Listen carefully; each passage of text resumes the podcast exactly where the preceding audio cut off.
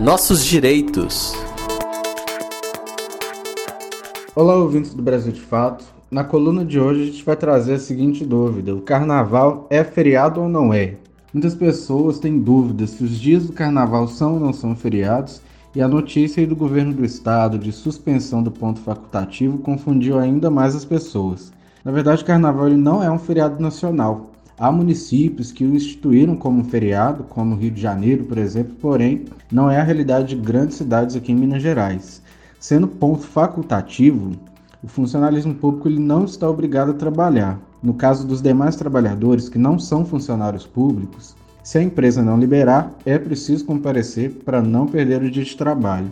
Em função da pandemia, muitos municípios suspenderam o ponto facultativo como forma de evitar viagens ou aglomerações. Sendo assim, o funcionalismo público também deve trabalhar em todos os dias de carnaval. A suspensão do trabalho nas empresas privadas, ela pode se dar através de acordo. Agora, se não foi feito nenhum acordo, o trabalho também deve ser normal.